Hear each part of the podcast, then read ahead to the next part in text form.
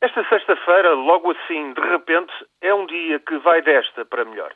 Por cá, a sexta-feira, o 30 de dezembro, ainda se arrasta, mas lá longe, na imensidão do Oceano Pacífico, ocorreu um salto na linha internacional de mudança de data.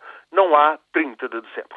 Samoa, seus pouco mais de 190 mil habitantes, e ainda um milhar de ilhéus dos atóis de Tukelau, sob controle da Nova Zelândia, todos eles arrombam o fuso horário e fazem tábua rasa do 30 de dezembro. Saltam para o outro lado, para o Ocidente. Alinham o relógio pela Austrália e a Nova Zelândia, em vez de ficarem no fuso que enquadrava estas ilhas para as bandas do Havaí.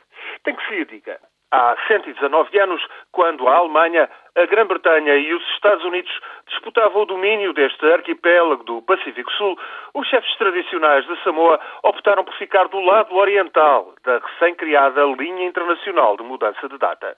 Assim, facilitava-se o negócio com o Havaí e a Califórnia. Mas os tempos mudaram. Há ainda uma Samoa sob controle norte-americano e é a parte oriental do arquipélago, com 55 mil habitantes. Mas as ilhas ocidentais, essas tornaram-se independentes em 1962.